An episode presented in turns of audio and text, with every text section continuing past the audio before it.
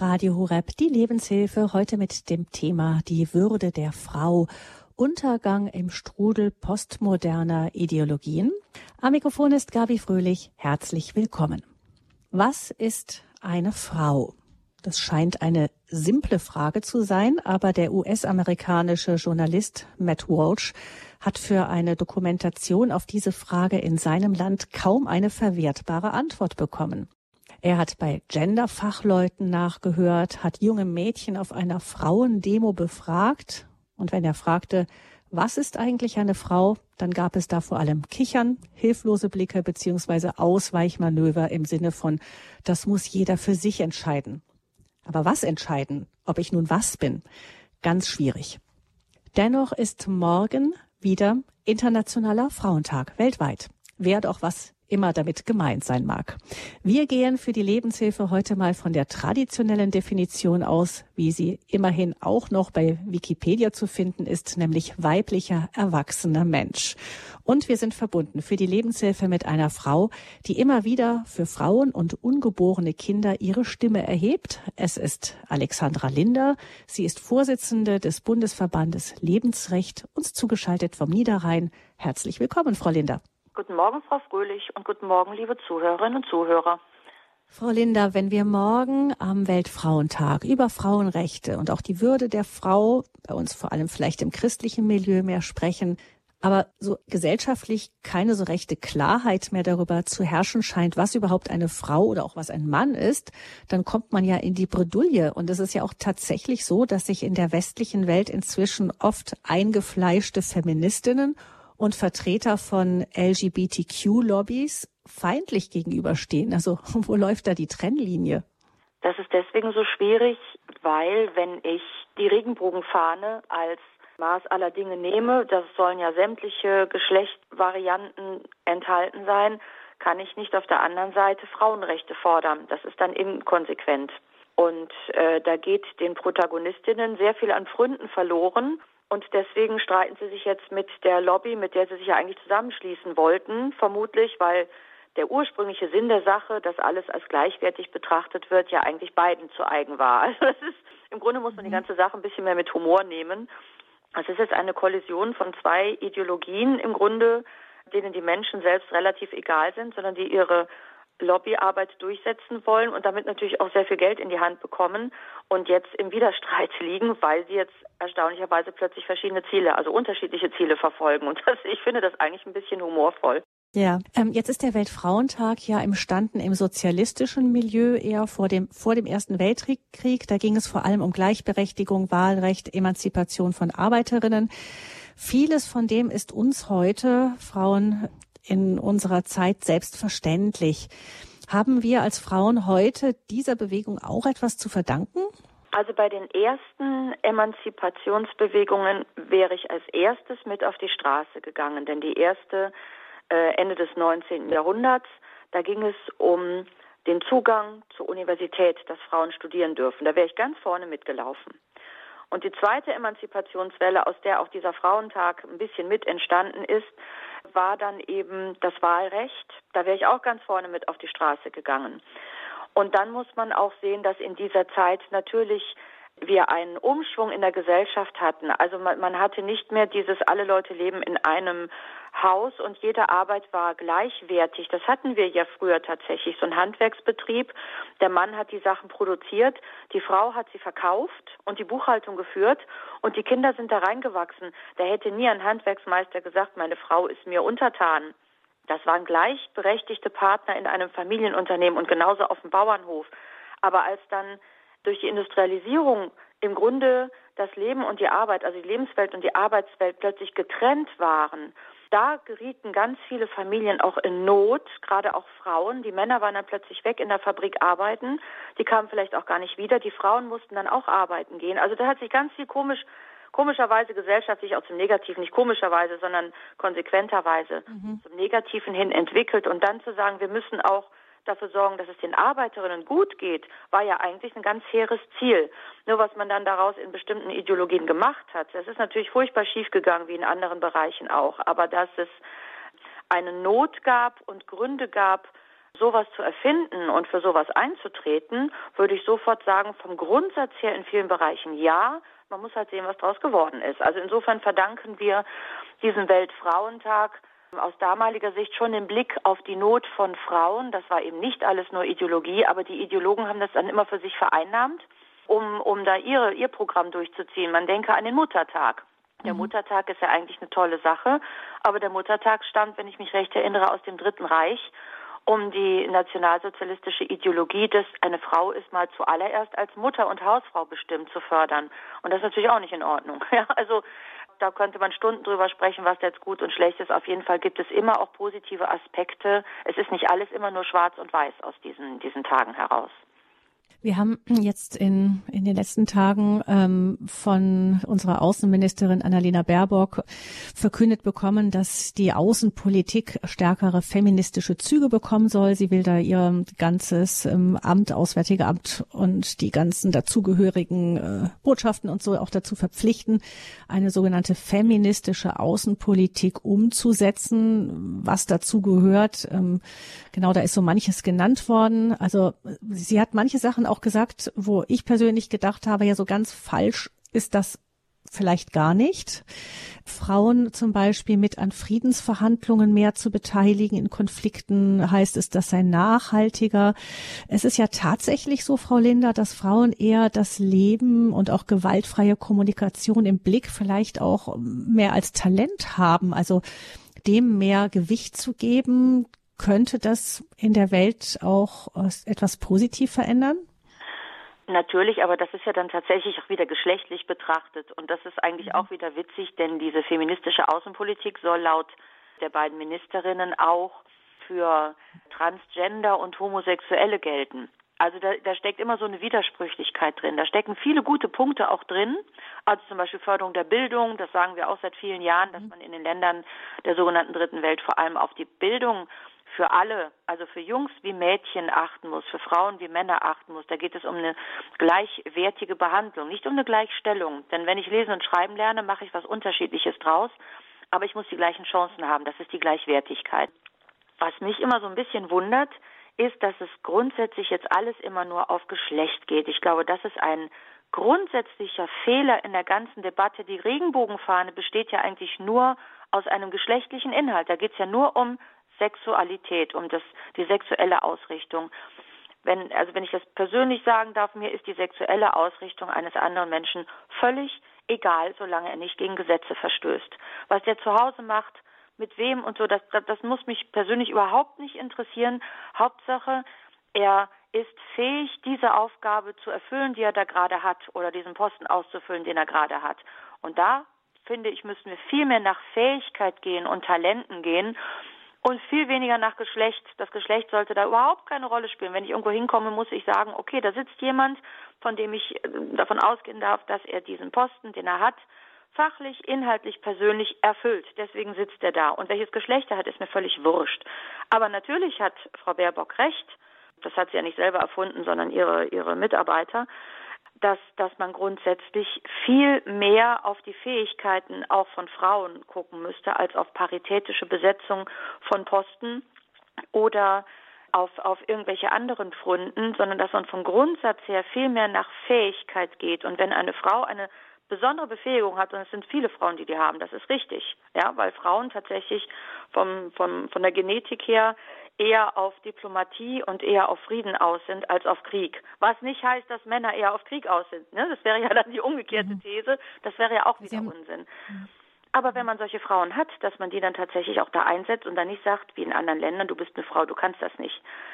Wir machen das natürlich aus unserem Blick eines westlich industrialisierten Staates, wo, wo längst alle Rechte durchgesetzt sind, wo wir längst Gleichberechtigung haben. Und das finde ich ein bisschen arrogant, wenn wir dann in Länder gehen, die sich mit solchen Dingen überhaupt noch nicht beschäftigt haben und denen das direkt überstülpen wollen, statt erstmal zu gucken, wie schafft man das denn in diesen Ländern, den Schritt davor zu machen, dass Frauen überhaupt erstmal in die Lage kommen. Und da fängt die tatsächliche Arbeit an mit der Gleichberechtigung, dass Frauen überhaupt erstmal in die Lage versetzt werden, so weit zu kommen, dass sie ihre Fähigkeiten in diesem Punkt ausleben können. Das wäre der erste Schritt. Also ich glaube, Sie machen da den zweiten vor dem ersten. Sie sagen, bei uns ist das alles durchgesetzt. Jetzt hat es heute zu dem sogenannten Equal Pay Day, also dem Tag, wo es geht, werden Frauen gleich belohnt, entlohnt auch für die Arbeit, die sie tun, wie andere. Da wird ja immer wieder auch gesagt, na, das ist auch nicht so, selbst bei uns in Deutschland nicht so. Selbst für gleiche Arbeit gibt es unterschiedliche Löhne teilweise was, also das ist ja sicher unstrittig, dass man da an manchen Punkten einfach schon nochmal schauen sollte. Auf der anderen Seite nehmen Frauen oft eben eher, sind eher in Berufen zu finden, die vielleicht weniger, ja, vielleicht traditionell einfach weniger gut bezahlt werden, wie in sozialen Berufen und so weiter. Aber was mir in dem Ganzen völlig gefehlt hat bisher, ist, dass es ja eigentlich auch die Forderung gibt, Frauen für ihre Arbeit zu Hause mit den Kindern zu honorieren als Staat auch, statt das Geld einfach nur dann locker zu machen, wenn es eine außerhäusliche Kinderbetreuung gibt. Also jetzt mal jenseits von äh, der, der kurzen Zeit, wo Eltern in Elternzeit gehen können. Aber es gibt ja gerade auch in manchen Familienverbänden oder auch im, im konservativen politischen Milieu gibt es auch durchaus den Gedanken, dass man sagen könnte, wenn eine Frau sich entscheidet und manch viele Frauen und möchten das ja auch, das kann ich als Mutter sagen. Ich kenne genug Frauen, die sagen, sie würden eigentlich gerne mehr Zeit mit ihren Kindern verbringen. Sie müssen nicht unbedingt sofort in den Beruf zurück. Sie fühlen da auch stärker noch ihre Aufgabe. Aber dass man dann einfach als Staat sagt, ja gut, also warum muss das Geld nur in die außerhäusliche Betreuung geben? Das könnte ja auch frauenfreundlich sein, zu sagen, wir honorieren die Arbeit mit den Kindern zu Hause auch gleichermaßen. Das ist tatsächlich so. Das liegt aber, also das, das, Sie haben völlig recht. Also wenn man von Gleichberechtigung ausgeht und eine Frau dann sagt, ich möchte zu Hause meine Kinder in Ruhe selbst großziehen bis zu einem gewissen Alter, dann ist das ein völlig normaler Ausdruck der Gleichberechtigung und muss eigentlich völlig normal auch gewährt und ermöglicht werden. Da kommt aber jetzt die Wirtschaft und der Staat rein. Der Staat hat es in, und die Wirtschaft übrigens auch, die haben es in 30 Jahren nicht geschafft, irgendwelche Arbeitsmodelle zu entwickeln, über die gesamte Lebensarbeitszeit betrachtet, die Frauen diese Möglichkeit gibt, ohne dass sie dann zum Beispiel in der Rente massiv benachteiligt werden. Also dieser Generationenvertrag hat nur so lange funktioniert, solange die gesamte Gesellschaft das so gesehen und so gelebt hat. Das heißt, dass die jetzt arbeitende Generation die versorgt, die jetzt in Rente sind. Was aber auch bedeutet, dass eine, eine Frau, die fünf Kinder großgezogen hat, keine Rente bekommt oder nur eine Minimalrente bekommt, während ihre fünf Kinder die Rente dann von den Leuten zahlen, die eben keine Lust auf Kinder oder warum auf, auf keine Lust, keine Zeit, warum auch immer keine Kinder haben, kriegen dann die Rente von diesen fünf Kindern bezahlt und die Frau, die die großgezogen hat, kriegt keine ordentliche Rente. Das ist ein Systemfehler, den man in den 70er Jahren, als wir diesen Pillenknick hatten, also einen ganz starken Rückgang der Geburten, ist das sichtbar geworden und war absehbar. Und seit den 70er Jahren hätte man Modelle erfinden müssen vom Staat und von der Wirtschaft, um das zu vereinbaren, um der Sache eben nachzugehen und zu gucken, wie erfinden wir jetzt ein Rentensystem und ein Lebensarbeitszeitmodell, was eben nicht gleich, Gleichheit ist was anderes, sondern was halbwegs gerecht ist. Also dass die Arbeit ähm, an den kommenden Generationen zu Hause gerecht bewertet wird in der Rente. Da gibt es tausend Möglichkeiten. Es ist im Grunde überhaupt kein Problem, man muss es nur wollen. Das will der Staat aber nicht und die Wirtschaft auch nicht. Und die, die jetzt da den Nachteil haben, sind natürlich die Mütter.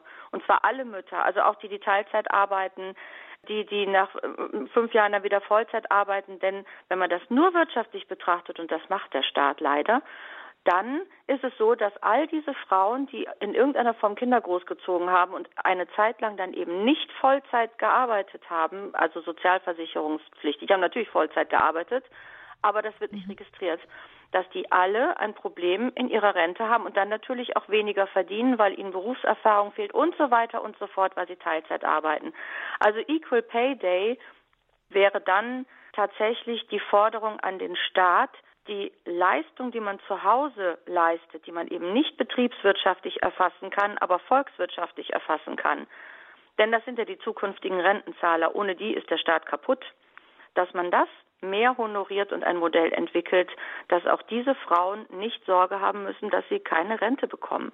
Ja, also das ist das Problem, was wir haben. Das liegt überhaupt nicht an irgendwelchen äh, Gleichberechtigungen. So, das liegt daran, dass der Staat und die Wirtschaft versagt haben und dass denen nur einfällt, Frauen so schnell wie möglich wieder sozialversicherungspflichtig zu beschäftigen, damit die Sozialsysteme etwas später zusammenbrechen, denn die Rentenkasse ist ja schon zusammengebrochen, sagt nur niemand statt ein Modell zu entwickeln, das den Frauen ermöglicht, auch mal wirklich entspannt ein paar Jahre ihrer Gleichberechtigung nachzukommen und zu Hause zu bleiben. Das ist ein Versagen von Staat und Wirtschaft und deswegen sagen ja so viele junge Frauen, nee, also ich habe jetzt keinen Kinderwunsch, da habe ich ja nur nur Nachteile und das ist auch richtig. Sie hat dann tatsächlich subjektiv betrachtet nur Nachteile. Sie wird nicht mehr so anerkannt, weil sie kein Geld mehr verdient. Sie hat Probleme mit der Rente. Sie hat möglicherweise Probleme, einen Wiedereinstieg zu schaffen. Sie verdient nicht, nicht genug. Das ist ein ernsthaftes Problem, das wir haben. Das hat aber nichts mit einem Equal Pay Day zu tun, sondern mit einer völlig falschen Politik, die in unserem Staat betrieben wird. Frau Linder, Sie haben vorhin gesagt, dass ähm, bei den ersten Demonstrationen für Frauenrechte Sie ganz vorne mitmarschiert wären im vergangenen Jahrhundert.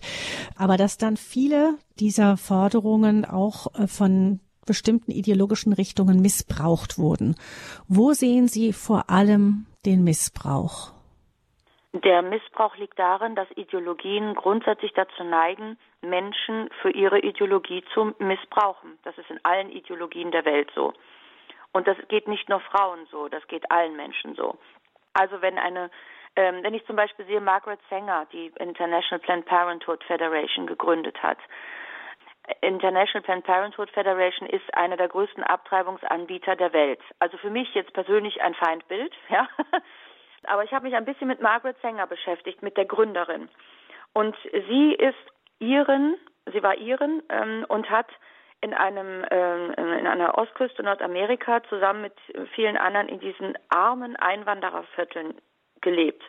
Und ihre eigene Mutter ist nach 18 Schwangerschaften an Tuberkulose, Gebärmutterkrebs, sie ist wirklich elendiglich gestorben unter ganz fürchterlichen Umständen.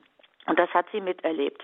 Auch die ganzen Kinder, die dann gestorben sind und die Fehlgeburten und die Armut, auch aufgrund der vielen Kinder. Und das hat sie gesehen, das betraf vor allem die irischen Familien, die ähm, italienischen Familien und die orthodoxen jüdischen Familien, weil die eben traditionell auch viele Kinder bekommen. Und dann hat sie sich überlegt, und das finde ich ein absolut hehres Ziel, wie kann ich diesen Frauen helfen und diesen Familien helfen, dass sie nicht mehr ein Kind nach dem anderen kriegen und da wirklich elendiglich dran verrecken und die Familie bleibt in Armut und ohne Mutter äh, kommt sie auch nicht weiter und so weiter. Und hat dann überlegt, was kann ich tun? Und sie hat dann halt, weil es damals ja auch nichts anderes gab, es gab ja keine andere Möglichkeit, äh, und die Leute hatten, weiß Gott, andere Sorgen, als sich um sowas zu kümmern, das war für die einfach normal. Und sie hat dann, weil sie keine andere Möglichkeit sah, die erste Sterilisationsklinik der Welt in diesem Ort eröffnet, wo Frauen freiwillig hinkommen konnten und sich sterilisieren lassen konnten, in Absprache mit ihrer Familie. Dass sie sagt, oh, komm, wir haben jetzt acht Kinder oder zehn Kinder bekommen. Man musste ja auch viele Kinder bekommen, weil ja viele wegstarben. Aber dass man sagt, komm, wir haben jetzt zehn Kinder bekommen, wir machen jetzt Schluss. Es gab für sie keine andere Möglichkeit als das.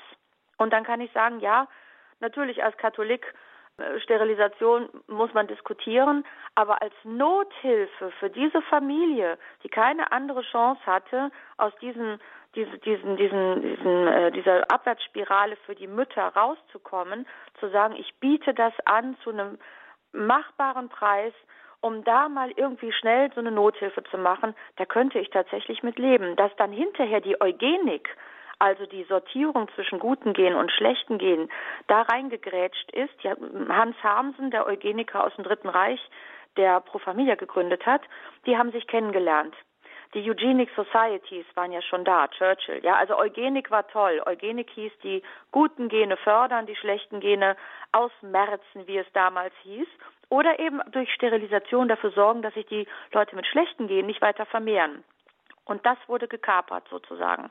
Das heißt, diese eigentlich sinnvolle Nothilfe-Idee von Margaret Sanger ist von den Eugenikern gekapert worden und zu einer ganz grauenvollen Ideologie weiterentwickelt worden. Und da ist sie dann eben auch mit reingekommen und drin geblieben. Das ist so ein ganz typisches Beispiel für eine eigentlich äh, nachvollziehbare, humane Nothilfe hin zu einer menschenverachtenden Ideologie, die sich das gekapert hat. Und davon gibt es tausend Beispiele. Jetzt erinnert mich das so ein bisschen an das, was wir, ähm, wenn wir mit westlichem Blick auf Afrika gucken, sehen, nicht? Da geht man ja auch in Afrika hin. Es heißt das Stichwort inzwischen reproduktive Gesundheit. Und man sagt sich ja, da sind ja auch diese Frauen, die ganz, ganz, ganz viele Kinder kriegen, die deshalb nicht auf die Füße kommen. Und um denen zu helfen, kommt Stichwort die reproduktive Gesundheit. Ja, das finde ich ganz spannend. Fragen Sie mal Frauen in diesen Ländern und äh, die, die Bevölkerung in diesen Ländern, was sie brauchen, damit es den Frauen besser geht. Da gibt es eine ganze Liste und immer mit der Hintergrundfrage, ist dafür die sogenannte reproduktive Gesundheit, äh, also reproduktive Gesundheit, das muss man klarstellen, da sind ganz viele tolle, sinnvolle Entwicklungen drin. Also die Gesundheitsversorgung vor, während und nach der Geburt, die Gesundheitsversorgung der Kinder, Krebsvorsorge, umfassende Aufklärung. Also da sind äh, in dieser reproduktiven Gesundheit sind ganz viele wirklich sehr gute, sinnvolle Maßnahmen drin, auch zum Beispiel die Mitbestimmung der Frau bei der Anzahl der Kinder in der Familie. Das löse ich aber nicht durch Abtreibung oder künstliche Verhütungsmittel, sondern das löse ich dadurch, dass da ein wechselseitiger Respekt da ist dass die Frau erstmal mitsprechen darf. Und das kann ich jetzt mit einer Pille nicht lösen. Das kann ich auch mit Abtreibung nicht lösen, sondern das muss ich mit ganz anderen Maßnahmen lösen. Also ein Mitspracherecht bei der Familienplanung. Wie viele Kinder möchten wir? Wann möchten wir die haben? Und das fördert, wenn ich darüber spreche und klarstelle, dass man darauf Rücksicht nehmen muss, was die Frau zum Beispiel für einen Zyklus hat. Die haben ganz andere Probleme als wir, ja. Wenn der Mann auf den Zyklus der Frau Rücksicht nehmen muss, dann fördert das den Respekt vor der Frau. Wenn ich der Frau, das sagen die Leute selbst, ja, das ist also zitiert, wenn ich der Frau die Pille gebe, ist sie für den Mann immer verfügbar, da ändert sich an dem Respekt vor der Frau überhaupt nichts, da ist sie für ihn weiterhin verfügbar, die haben ein völlig anderes Denken. Dann brauchen die zum Beispiel in Indien die Bereitstellung von Toiletten. Das können wir uns überhaupt nicht vorstellen. Wenn eine Frau in einem indischen Dorf nachts auf Toilette muss, muss sie in den Dschungel gehen damit sie auch von niemandem gesehen wird. Und was einem nachts im Dschungel alles passieren kann, von menschlicher wie von tierischer Seite, kann man sich in etwa vorstellen. Das heißt, da, da geht es um völlig andere Dinge. Und wenn man diese Liste nimmt, bis hin zu Bildung für Mädchen und Jungs, sauberes Trinkwasser, die Mädchen in vielen Ländern verbringen den halben Tag damit, weil das traditionell Frauenarbeit ist, Wasser vom Brunnen zu holen. Da ist der halbe Tag um oft. Die müssen teilweise zwei Stunden zum Brunnen laufen, Wasser schöpfen und dann zweieinhalb Stunden wieder zurück mit dem Gewicht. Wenn die sauberes Trinkwasser hätten, Brunnen hätten, gesünder wären, sich nicht um diese Dinge kümmern müssten, könnten die Mädchen alle in die Schule gehen und zwar hoffentlich kostenlos. Ja, also die, das Angebot kostenloser Schulen, das ist das, was die wollen. Und wenn ich jetzt sehe, was bestimmte Organisationen ihnen anbieten, muss man sagen, ja, da sind jetzt gesundheitlich betrachtet auch ein paar interessante Dinge dabei. Aber alles andere, was angeboten wird, also die, die, die Pille danach, die Pille, die Abtreibungspille und überhaupt Abtreibung, das ist nicht das, was die Probleme dieser Frauen löst. Das brauchen die nicht. Die brauchen ganz andere Dinge, Minikredite, Eigeninitiativgruppen und tatsächlich die Förderung des Respekts vor den Frauen. Und das sind ja ganz andere Ansätze, als wir sie haben. Wir haben das ja alles schon. Aber komischerweise ist das bei uns immer noch ein Thema, nur mit, mit, mit, mit anderen Schwerpunkten. Nur wenn man das vergleicht, muss man auch mal sagen, also hier jetzt einen Equal Pay Day ist okay. Es gibt immer noch Frauen tatsächlich, also wenn jemand für die gleiche Arbeit schlechter bezahlt wird, ist das ein Unding. Ja, auch das hätte man vor 30 Jahren schon ändern können. Warum das jetzt noch nicht passiert ist, könnte man lange diskutieren. Aber hier jetzt zu sagen, die Frauen sind nicht emanzipiert, und Dinge zu fordern, die letztendlich völlig abstrus sind und auch widersprüchlich sind. Denn Frauen können, können ja alles. Das stimmt ja. Ja, die können ja genauso alle Berufe ergreifen wie Männer. Dann frage ich mich, wo sind denn die ganzen Frauen meiner Generation? Also ich habe im Studium ganz viele Frauen äh, gehabt, die mich für völlig verrückt erklärt haben, dass ich gesagt habe, ich möchte Kinder haben. Natürlich habe ich jetzt beruflich keine geniale Karriere gemacht. Nee, habe ich nicht. Geht aber auch nicht mit Kindern, ja? Muss auch nicht sein mit Kindern. Und deswegen kann ich ja trotzdem sagen, ich habe mich ziemlich selbst verwirklicht, ja, in Absprache mit anderen, eben ohne andere Leute zu vernachlässigen oder andere Menschen eben nicht zu berücksichtigen, das muss man ja auch mal sehen. Aber dann frage ich mich, die, die alle gesagt haben, du bist verrückt, ich mache Karriere, frage ich mich, wo sind die denn? Und dann reden die immer von der gläsernen Decke, stelle aber fest, dass viele Leute zu mir sagen, was, du leitest so einen Bundesverband ehrenamtlich mit über 20.000 Mitgliedern und so einem Budget und so einer Verantwortung, das ist ja Wahnsinn. Und dann setze ich mich hin und denke, Moment, ihr wolltet doch alle Karriere machen. Ja, aber also diese Verantwortung, äh, tatsächlich ist es so, dass viele Frauen, die sagen, ich will Karriere machen, den letzten Schritt zur wirklichen Verantwortung, Personalverantwortung, Finanzverantwortung, Wirtschaftsverantwortung, Unternehmensverantwortung, einfach scheuen. Die stoßen dann an keine gläserne Decke, die wollen den letzten Schritt nicht gehen. Das sehen Sie auch an Schulen. Es fehlt unglaublich viel Personal an der obersten Schul Stelle, also als Direktor oder stellvertretender Direktor. Und es gibt ganz viele Frauen, die das einfach nicht wollen, weil ihnen das zu viel Arbeit und vor allem zu viel Verantwortung ist. Und da würde ich dann sagen, auf der einen Seite diese Verantwortung zu scheuen und auf der anderen Seite dann zu jammern, dass sie das Geld nicht verdienen und nicht gleichgestellt sind, finde ich auch ein bisschen widersprüchlich mal von der Basis aus betrachtet. Alexandra Linder, ähm, Vorsitzende des Bundesverbands Lebensrecht. Wir sprechen über die Würde der Frau heute. Wo stehen wir da? Vielleicht noch, bevor wir unsere Hörerinnen und Hörer mit hineinnehmen in diese Diskussion, Frau Linder. Wo stehen wir in dieser ganzen Gemengenlage heute, wenn es um Frauenrechte und Würde der Frau geht, mit unserer katholischen Position? Ja, das ist schwierig, denn äh, die Gesellschaft und die katholische Position driften ja im Moment völlig auseinander. Also die jungen Frauen stehen nur noch unter Druck, gerade durch diese mediale Darstellung von Frauen. Also wenn man sich in den Medien Frauenbilder anguckt, die sind immer perfekt. Das ist so ein perfektioniertes Frauenbild. Also die sind immer perfekt gestylt, perfekt geschminkt, laufen aber auf der anderen Seite, ähm, wenn ich mir die Sängerin ansehe, ähm, äh, ist es schon eine Meldung, dass eine Sängerin ziemlich angezogen ist. Ja, wie jetzt bei dem Super Bowl. Da war die Sängerin Rihanna, heißt sie, glaube ich, die war angezogen und das war schon eine Meldung wert. Ja, also das Frauenbild schwankt so zwischen perfektioniertem, gestyltem äh, Top-Leben und ähm, einem halbwegs, ich sag mal, fast nuttigen Auftritt. Und wenn ich da jetzt Vielleicht kann man da, Frau Linde, auch an der Stelle sagen, noch eben, dass die Pornoindustrie boomt regelrecht, gerade was Filme und so weiter angeht. Das heißt, das ist ja auch ein Widerspruch. Auf der einen Seite eben, wie, wie man auftritt in der Gesellschaft mit Frauenrechten und so und äh, MeToo-Debatten und so weiter. Und auf der anderen Seite wird horrend viel Geld eben gemacht, damit dass Frauen gerade in der Pornoindustrie behandelt werden wie das letzte Objekt. Ja, das ist also auch ein absoluter Widerspruch. Auch so ein Widerspruch. Mhm. Ja, und ähm, der Widerspruch liegt auch darin, wenn, wenn diese MeToo-Geschichte, also wenn Frauen so karrierewütig sind, dass sie sich auf sexuelle Kontakte mit höherstehenden oder Auftraggebern einlassen, dann tut's mir leid, dann können sie sich hinterher nicht hinstellen und sagen, oh, ich bin aber angefasst worden. Die wissen ja, was auf sie zukam. Also in Hollywood war das Usus. Und warum da niemand was gesagt hat, ist klar, weil, weil die Frauen damit, manche Frauen, manche, manche hatten es nicht nötig, aber manche Frauen damit Karriere gemacht haben. Die hätten dann sagen müssen, das mache ich nicht. Ja, und wenn alle Frauen gesagt hätten, das mache ich nicht mit, dann hätte diese Tradition auch nicht mehr lange aufrechterhalten werden können. Aber solange Frauen das auch mitmachen, ist es schwer, dann hinterher zu sagen, ja, das ist aber jetzt MeToo. Ja, da tragen Frauen natürlich auch zu bei, wenn sie emanzipiert sind, lassen sie das nicht mit sich machen. So ist es einfach. Ja. Also die katholische Position geht ja sehr nicht auf die Gleichstellung, denn die Geschlechter sind ja nicht gleich. Das dürfen sie auch gar nicht sein, denn das wäre jedem Geschlecht gegenüber unfair. Die katholische also Gleichstellung Position, heißt nicht gleich machen, meinen Sie damit? Ja, also nicht, es, es gibt einen Unterschied zwischen der Gleichwertigkeit und der Gleichberechtigung und einer Gleichstellung. Das ist ja ein Riesenunterschied. Ja? Also die katholische Kirche sagt definitiv, die Geschlechter sind gleich wertig und gleichberechtigt, denn beide sind von Gott als Mann und Frau erschaffen, gleich, also gleichwertig.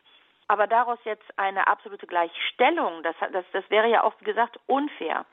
Gleichstellung würde ja bedeuten, ich vernachlässige sämtliche Talente, Fähigkeiten, Unterschiede zwischen den Geschlechtern, um die alle gleichzustellen. Das ist jedem Menschen gegenüber total unfair. Aus der Gleichwertigkeit jetzt aber eine bestimmte ähm, äh, Beschränkung auf Schubladen wiederum zu ziehen, dass also eine Frau nur dies machen darf und ein Mann nur das machen darf, das ist dann das andere Extrem. Und die Kirche versucht das miteinander zu versöhnen. Also diese Geschlechterdifferenz und das hat es ja offensichtlich immer schon gegeben, ja, also schon bei Adam und Eva gab es das ja offensichtlich, sonst wäre das ja nicht so schief gegangen, dass es da Streitereien gab und Diskussionen und ähm, eigentlich, äh, das sage ich jetzt nicht, eigentlich war ja Eva hochintelligent, aber die hat dann leider halt einen Riesenfehler gemacht. Ja. Aber es ist ja so, dass die katholische Kirche ganz klarstellt, Frauen und Männer sind gleichwertig. Die haben absolut den gleichen Wert. Deswegen ist die katholische Kirche oder das Christentum ja auch so einmalig auf der Welt. Da hat jeder Mensch von der Zeugung bis zum Tod absolut den gleichen Wert. Völlig unabhängig eben davon, was er für ein Geschlecht hat, völlig unabhängig davon, in welchem Zustand er ist, ob er schon geboren ist, ob er im Koma liegt, völlig egal. Das macht das Christentum zu einem humansten Boden für sämtliche eigentlich Politik und Gesellschaft. Das ist der humane Boden, auf dem wir arbeiten müssen.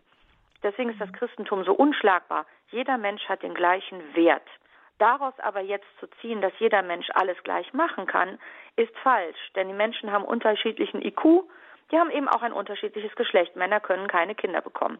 So ist es genetisch einfach. Da kann man diskutieren und basteln und operieren, aber letztendlich ist es so, ein Mann kann keine Kinder bekommen, sondern ausschließlich Frauen können Kinder bekommen. Und wenn dem so ist, dann ist das ja auch eine einzigartige Fähigkeit, die ich ja genauso wertschätzen muss wie alle anderen Fähigkeiten, die ein Mensch hat. Und daraus dann aber den Schluss zu ziehen, dass dann eine Frau dann weniger wert ist, weil sie Kinder bekommt, ist völlig falsch. Und das hat die katholische Kirche versucht zu versöhnen, indem sie versucht hat, aufgrund der Genetik, sage ich mal, ja, bestimmte grundlegende Eigenschaften herauszufiltern, die eben eher Frauen haben und vielleicht eher Männer haben. Was nicht heißt, dass jeder die hat oder jeder die haben muss oder kein Mann eine andere, eine weibliche oder keine Frau eine männliche Eigenschaft haben kann. Die versuchen nur aus jedem genetischen Geschlecht bestimmte Charakterzüge und Fähigkeiten herauszufiltern, die besonders nützlich sind, wenn man sie hat, für die Gesamtgesellschaft, für die Gemeinden, für die Familien, für die Menschen insgesamt.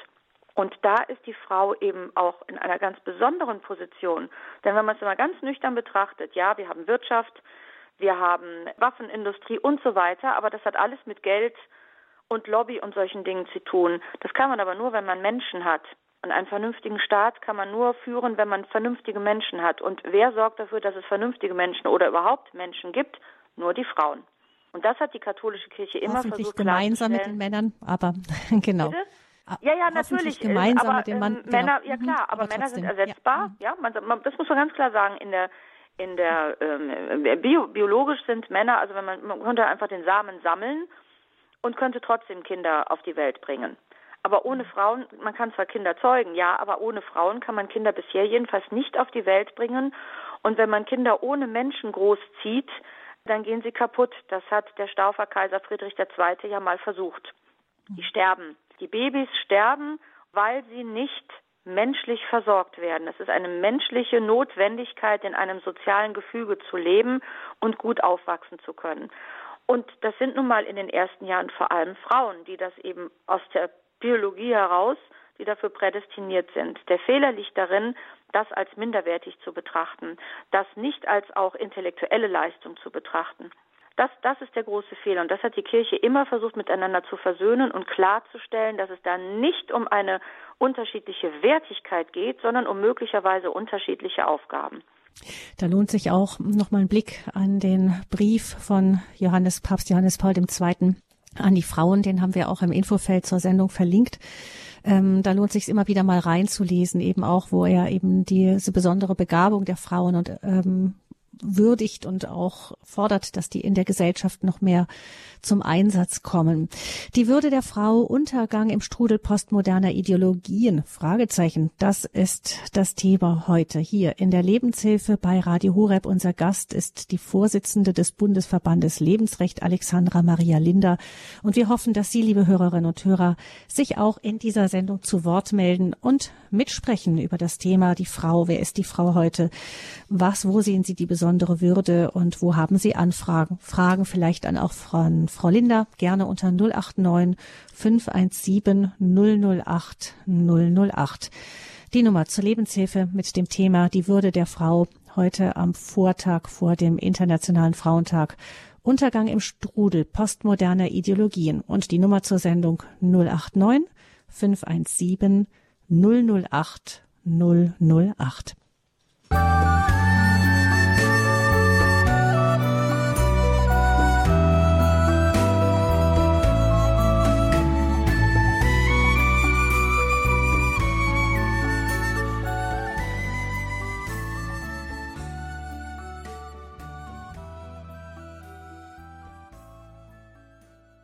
Internationaler Frauentag. Heute ist Equal Pay Day und wir sprechen mit der Vorsitzenden des Bundesverbandes Lebensrecht, Alexandra Maria Linder, hier in der Lebenshilfe über das Thema die Würde der Frau und was die postmodernen Ideologien in diesem Zusammenhang ausmachen. Wie sehen wir Frauen heute? Wissen wir überhaupt noch, was Frauen sind? Wissen wir, noch etwas von diesem besonderen Genius der Frau, den Papst Johannes Paul II. in seinem Brief an die Frauen einst besungen hat. 089 517 008 008, das ist die Nummer zur Sendung und ich freue mich, Frau Plimmer aus Mülheim begrüßen zu dürfen. Guten Morgen, Frau Plimmer. Ja, recht schönen guten Morgen, Frau Linda, Frau und Frau Fröhlich, ne? Richtig, ja. Mhm. Ja, ja, ich habe Ihren Vortrag mit Spannung gehört und weil ich mich auch schon seit langer Zeit für dieses Thema stark mache und auch vor allen Dingen in erster Linie für die Keuschheit und spreche mit vielen Menschen draußen, weil ich habe kein Auto und da kommt irgendwie das Thema immer wieder drauf, egal ob es alt oder junge Leute sind. Sie sind so dankbar, einfach mal wieder, dass jemand die Keuschheit in den Mund nimmt, dass nicht für jeden und für allen ihr Geschlechtsteil zur Verfügung steht. Und dann gucken die mich an und sagen, ja, wir denken, wir müssen immer sofort mit jemandem äh, schlafen. Aber ich bin der Meinung, wir als verantwortliche Menschen müssen einfach auch mal wieder die Keuschheit in den Mund nehmen oder wie Sie auch gesagt haben, Frau Linda, eine Frau ist nur fünf Tage maximal fruchtbar im Monat. Kann man nicht mal dann auch verzichten und Opfer bringen für die Liebe, für die Würde des Menschen, Frau und Mann? Und ich würde das sehr, sehr begrüßen. Und ich arbeite weiter daran, weil ich sehr viele gute Gespräche geführt habe. Und mhm. ja, ich hoffe, dass Sie das vielleicht auch verstehen, was ich damit sagen wollte. Ja, Frau Plimmer, vielen Dank für diesen Einwurf. Frau Linda, vielleicht möchten Sie noch was dazu sagen. Also ich, ähm, ich äh, sage das auch, aber ähm, ich sage das so, dass man äh, diese, dieser Selbstrespekt, den man auch haben sollte, also der Respekt vor seinem eigenen Körper und vor dem Körper des anderen, weil der Körper zur Seele dazugehört. Ja, der, der Mensch besteht ja aus Körper und da hat er einen Leib, ist ja nicht nur der Körper. Und äh, den jungen Leuten versuche ich dann klarzumachen, dass auch dein eigener Körper so wertvoll ist, dass man sich einfach überlegen sollte, mit wem teile ich diesen Körper. Das ist ja eine ganz intime äh, Sache und wenn man dann mit den jungen Leuten spricht, dann sagen die eigentlich alle, ich möchte eine intensive Liebesbeziehung, die möglichst lebenslang hält. Und dazu gehört dann auch diese Körperlichkeit. Da sehe ich ganz genau wie Sie, dass man, die jungen Leute möchten das auch, aber die stehen, wie gesagt, unter Druck, wie die Frau Fröhlich auch sagte, die Pornoindustrie, die Darstellung von, von Frauen, also gerade jetzt in dieser Corona-Zeit, sind ganz viele Jungs in die Pornosucht abgedriftet. Da gibt es ganz furchtbare Zahlen und die glauben dann, dass sie das, was sie da gesehen haben, auch mit den Mädchen machen müssen oder wollen das auch so machen und erwarten das dann von den Mädchen. Da ist sehr viel, sehr viel Schlechtes in den Medien rübergekommen, gerade weil man eingesperrt war halt monatelang und immer nur vor dem, die jungen Leute immer nur vom Computer hockten.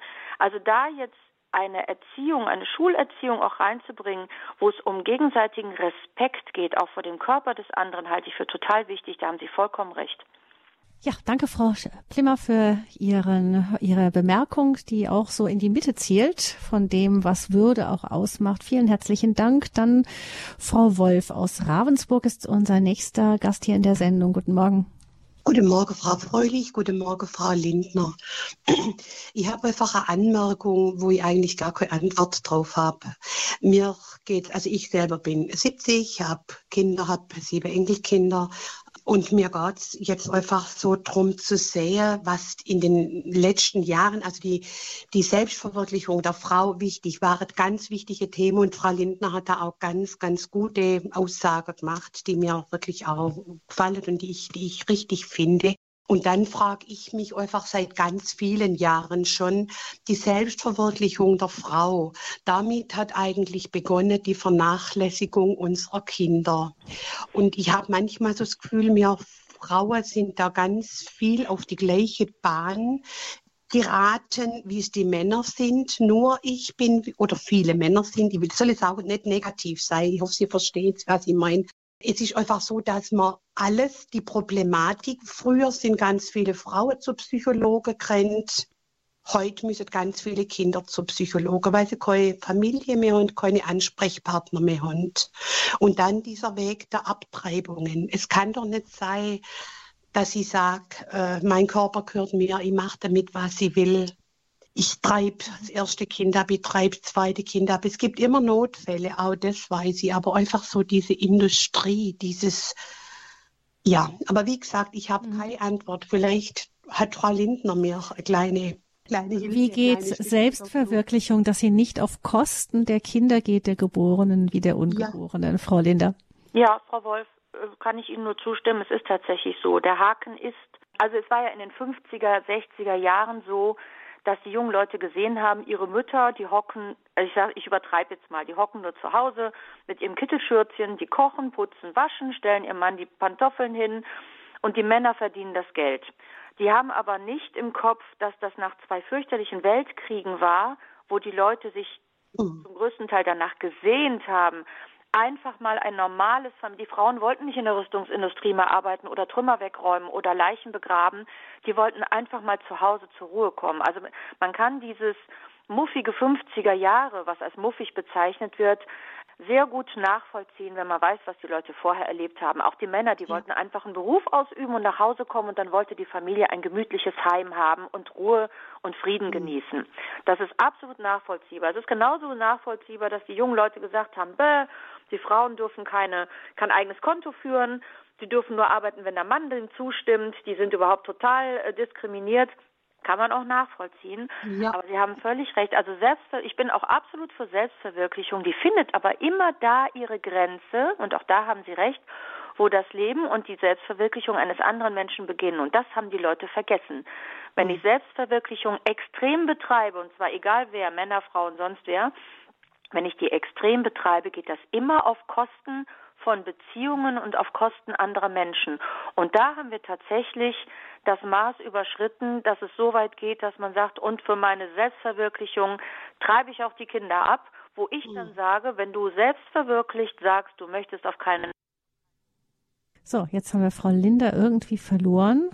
Vielleicht. Die haben wir jetzt verloren. Aber ja, gut, Frau genau. Willig, ich denke, der ja. Gedanke, den ich Anspruch habe, den hat sie auch mir ein bisschen, ja, ein bisschen klar können. Ich sehe es genauso. Und ich hoffe bloß, dass man irgendwann mal wieder einen Weg findet, Frau sein zu dürfen und trotzdem Kinder nicht abtreiben zu müssen. Da wäre der Staat gefragt, da sind Kirche gefragt. Das ist einfach unsere Menschlichkeit gefragt. Danke. Ja, danke schön, Frau Wolf. Und danke für Ihre Gedanken, die Sie beigetragen haben hier zur Sendung Die Würde der Frau, Untergang im Strudel postmoderner Ideologien. Das ist und bleibt das Thema. Wir machen jetzt mal eine ganz kurze Musik, bis wir Frau Linder wieder haben und dann geht's weiter im Gespräch mit unseren Hörerinnen und Hörern.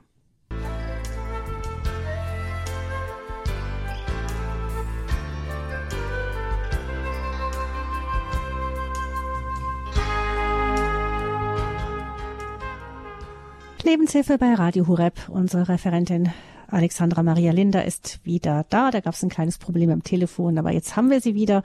Und damit können wir auch zum Thema Würde der Frau den ersten Mann hier in dieser Sendung begrüßen. Das ist Herr Schimanski und er ruft uns aus Köln an. Herr Schimanski, was möchten Sie uns sagen? Ja, guten Morgen, Frau Fröhlich. Guten Morgen, Frau Linder. Ich höre hier sehr aufmerksam Ihrer Sendung zu. Ja, und da habe ich einen Satz gehört von Frau Linder, die gesagt hat, der Mann, ich zitiere das, der Mann ist ersetzbar. Zitat Ende. Auf der einen Seite sprechen sie darüber, bestimmt auch mit Fug und Recht, wie äh, schön äh, der Katholizismus ist, wie schön das alles ähm, im Katholischen ist und dass jeder gleichwertig ist. Und auf der anderen Seite wird jetzt, äh, wird jetzt hergegangen und der Mann quasi entwertet, so nach dem Motto, er ist unbesetzbar, weil sie machen ja dann auch noch weiter und sagen, ja, die die Spermien könne man ja so auch nehmen, ohne Mann, und dann könne man trotzdem auch Kinder bekommen. Ich möchte nur kurz darauf aufmerksam machen, dass Paulus, und auf dem geht ja auch der ganze Katholizismus wohl auch zurück, gesagt hat, es geht, die Frau kann ohne den Mann nicht und der Mann kann ohne die Frau auch nicht. Es kann mhm. somit kein ohne den anderen das Leben nicht geben.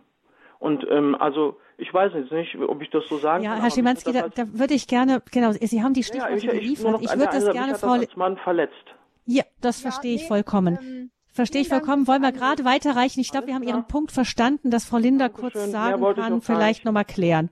Danke. Ja, aber voll nachvollziehbar. Ja, also das, das ist ein Missverständnis. Das ist gut, dass Sie mich darauf ansprechen, dass das direkt geklärt wird. Also es ging nur darum, dass man äh, den, den, also den Sa mit dem Samen des Mannes auch Kinder zeugen könnte, ohne dass man den Mann weiter braucht. Also es war jetzt rein biologisch, ich bin, das haben Sie. Rein biologisch ist es so.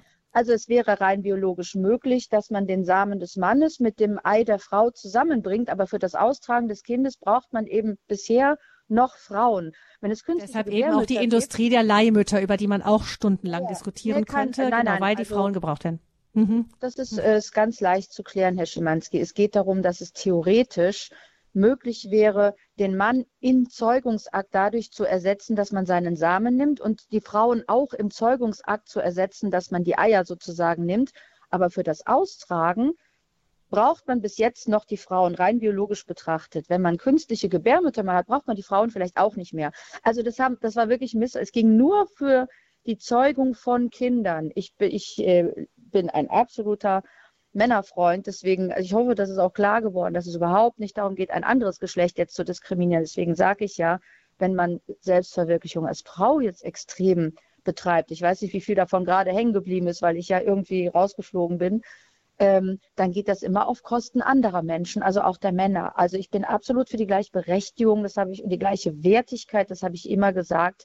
Es ging nur darum, dass man beim Zeugungsakt möglicherweise jetzt mhm. zuerst den Mann ersetzen kann und bei dem äh, auch bei der, bei der Gebärmutter, wenn, wenn es künstliche Gebärmutter, kann man dann später auch die Frauen ersetzen. Also es ging tatsächlich nur darum, um sonst nichts. Mhm.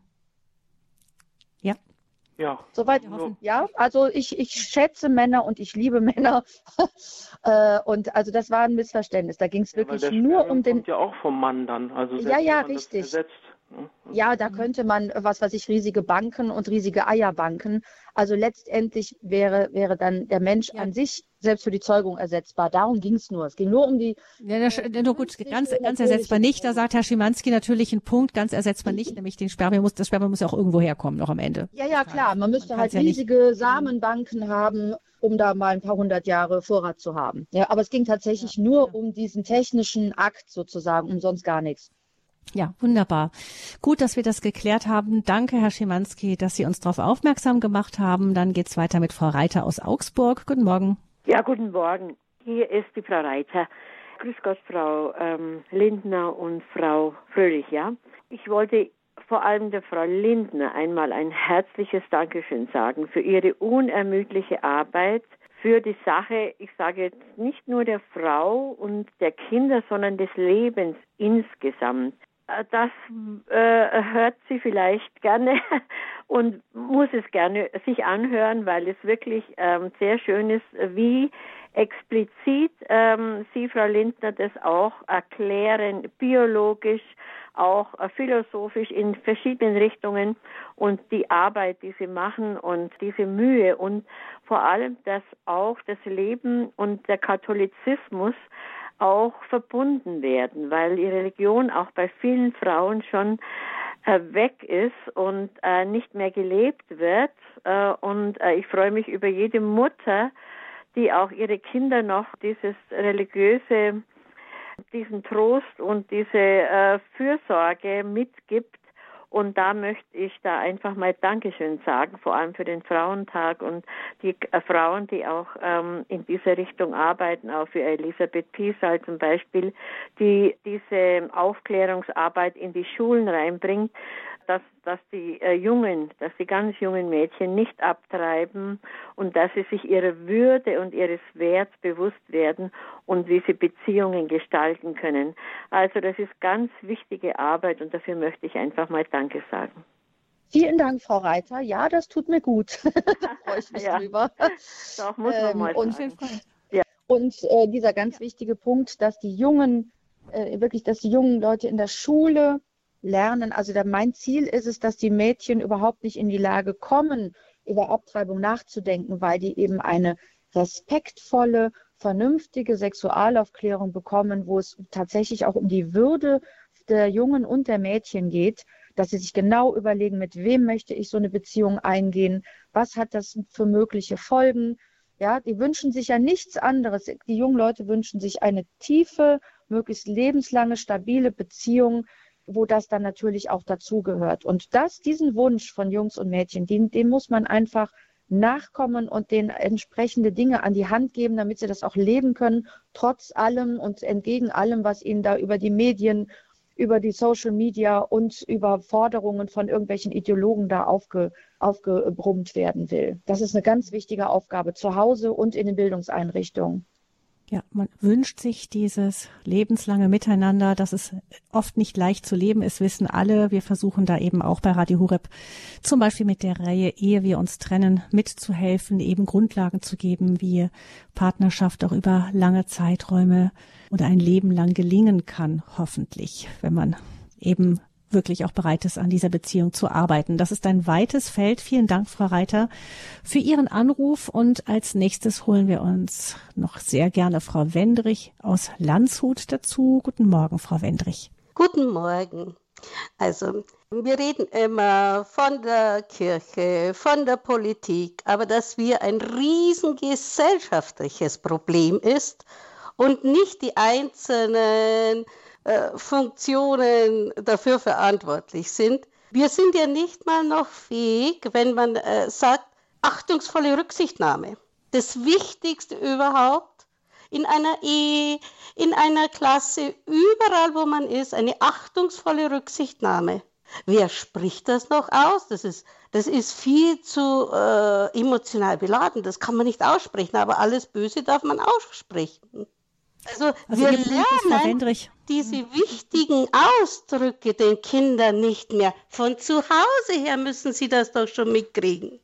Ja. es gibt, wenn man seine Kinder versucht hat, rechtschaffen, rechtschaftlich zu, er, zu erziehen, achtungsvoll zu erziehen, und wenn die dann verheiratet sind und die Schwiegermütter sagen dann, weißt du was, es ist so toll, dass deine Jungs so achtungsvoll mit unseren Töchtern umgehen. Gibt es ein größeres Lob?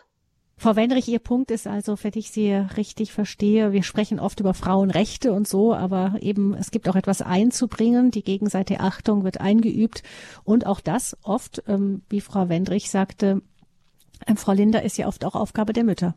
Das ist, äh, da hat sie völlig recht. Das kommt auch in diese Selbstverwirklichungs- Ideologie. Das ist ja letztendlich auch eine Ideologie.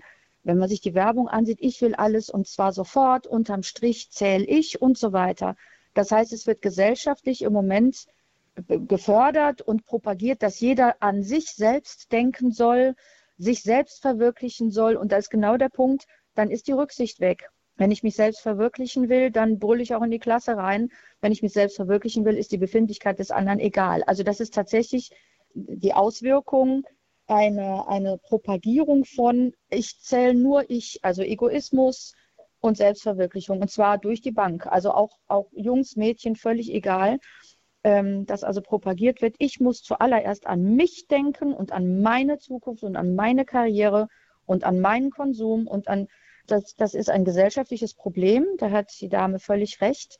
Und das wirkt sich eben in allen Bereichen aus. Das, da hat sie völlig recht. Das ist eine, ein Verfall äh, von Werteerziehung, also Werte tatsächlich Respekt, Rücksichtnahme, Gerechtigkeit. Das ist natürlich auch so, wenn, wenn die Familien überwiegend nur noch ein Kind haben. Also wenn es keine Mehrkindfamilien, keine Mehrgenerationenfamilien mehr gibt, dann ist natürlich so, dass ich auf weniger Menschen Rücksicht nehmen muss. Und dann mhm. in der Familie. Also das ist eine gesellschaftliche Entwicklung, für die niemand was kann. Es ist eine Vereinzelung wenn man in den Großstädten ist, da leben fast 50 Prozent der Bevölkerung alleine in einer Wohnung. Und das sind sowohl Studenten als auch alte Damen, die Witwen sind und alleine in einer großen Wohnung leben. Wir haben eine Vereinzelung in der Gesellschaft, auch wohnungsmäßig und von der Lebenssituation her, die natürlich diese ganzen Werte, Rücksichtnahme und so nicht fördern kann, weil da niemand ist, auf den ich Rücksicht nehmen muss. Also da spielen ganz viele äh, Entwicklungen eine Rolle, wo man eben dann zu solchen unguten Situationen kommt. Und da müsste man überlegen, wie kommt man da wieder raus. Ja, danke Frau Wendricht für Ihre Bemerkung und als nächstes begrüße ich dann Frau Köfner-Büttner aus Bayreuth. Frau Köfner-Büttner, guten Morgen hier bei Radio Horeb. Ja, ich grüße Sie recht herzlich. Sehr hochinteressant, die Gespräche. Wirklich, das ist eine ernste Sache. Aber ja, ich habe mir jetzt auch die Zeit genommen, weil ich mir das heute so einrichten kann. Und ja, ich möchte mich ja dann, möchte ja nicht das Gesagte wiederholen, aber trotzdem das gesellschaftspolitische und kulturelle, wie schon angesprochen, äh, ist genau der Ansatz. Aber man kann ja die Menschen nicht zwingen zu irgendwas, ne? Aber mhm. was ich jetzt einwerfen würde, die Theologie des Leibes, das wusste ich ja vorher auch nicht, weil ich vorher evangelisch war und da wusste man auch nichts davon. Und ich würde das als geistlich-gesellschaftliches Problem sehen. Unterscheiden sich halt die Geister, ne? Das ist so. Frau Küffner-Büttner, das würde ich gerne aufgreifen, noch die Theologie des Leibes, weil das ja eben auch Dankeschön für das Stichwort. Mhm. wertvoll und daraus lebe ich auch. Und ich lebe alleine. Ich war verheiratet, habe zwei erwachsene Kinder, die und ja, mein Sohn hat immer gesagt, Mama, du vergibst zu schnell. da war er so Pubertät oder so. Aber mhm. Das ist genau die Barmherzigkeit, die auch meine Mutter hatte. Meine Eltern waren Methodisten. Und der Samen ist halt aufgegangen, sage ich jetzt einfach mal so. Du musst freilich mhm. selber an dir auch arbeiten lassen. lassen. Ja, ich würde auch. gerne noch mal wenn ich darf, nochmal dieses Stichwort Theologie des Leibes aufgreifen. Eben, das äh, zeigt ja Frau Linda dieses äh, fruchtbare Miteinander, zueinander eben von Mann und Frau ganz eben schön auf in so sie sagt ja eben, wir haben nicht nur einen Körper, wir haben auch einen Leib, nicht? Das ist ja nochmal was anderes. Ja, also die, äh, man ist ja aufeinander ausgerichtet sozusagen, ja, als Mann und Frau.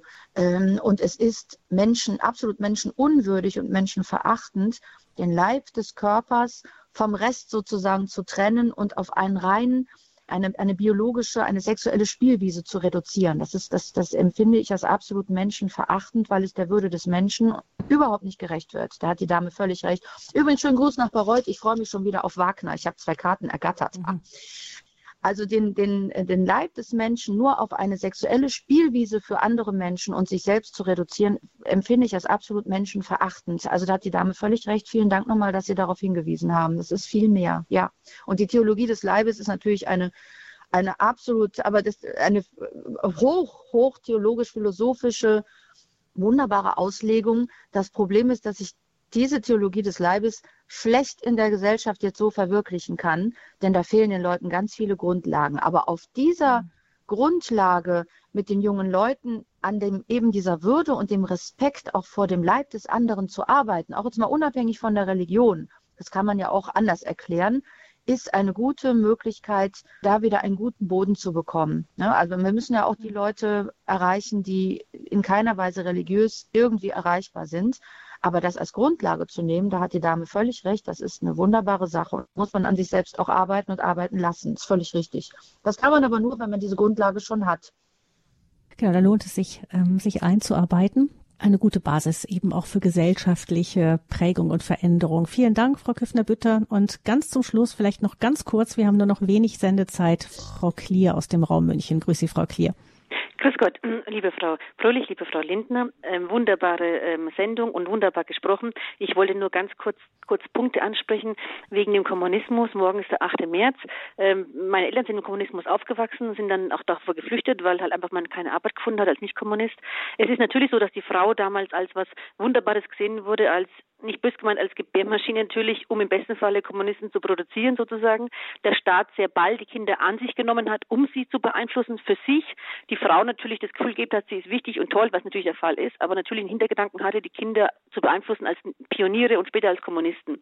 Das eine. Das andere mit der Selbstbestimmung der Frau. Ich habe mir dafür nie Gedanken gemacht. Ich bin Jahrgang 78, aber wenn ich dann sehe, mein Körper gehört mir und ich, ähm, es geht so weit, dass ich mein Kind in mir vernichte, umbringe, also brachial ermorde. Bei den Grünen heißt es auf der Homepage irgendwie die der Schwangerschaftsgewebe wird irgendwie zerstört oder wird also wird vernichtet und also da steht nichts von dem Menschenleben, von dem Kind, was mit vier Wochen ein, ein, ein Herz hat, es pocht, also schon, Da wird immer nur vom Schwangerschaftsgewebe geredet. Das heißt, die Frauen, die da protestieren, ähm, sind vielleicht vegan, ähm, wollen keinen Honig essen, wollen keinen Wollpullover tragen, aber ähm, werden dann Kinder ähm, trotzdem auf der anderen Seite halt ähm, vernichtet, wo ich denke, das kann doch nicht sein. Die, das Tierwohl ist so wichtig, aber das Kindeswohl, was auf die Mutter angewiesen ist, dass es eigentlich im Herzen tragen soll wie die Mutter Gottes, das ist der größte Schutz und auch der Vater, der dazu stehen muss, dass er das produziert hat, das Kind, und sich nicht seine Aufgabe ähm, ähm, davonschleichen sollte. Und wie Bruder Jan Hermann sagte, ähm, die Mädchen sollten sich nicht benutzen lassen von den Kerlen. Es gibt wunderbare Männer, die sich verlieben und die Frau äh, begleiten und später, wenn sie so weit sind, sozusagen den, den, den Beischlaf führen. Aber es gibt auch leider Gottes falsche Bilder, weil Mädchen untereinander nicht ehrlich sind und sagen, mein erstes Mal war schrecklich. Ich habe schon vor 20 Jahren gelesen in einer Frauenzeitschrift Glamour, so einer Jugendzeitschrift, dass halt die meisten 70 Prozent der Mädchen schreckliche Erinnerungen an ihr erstes Mal haben.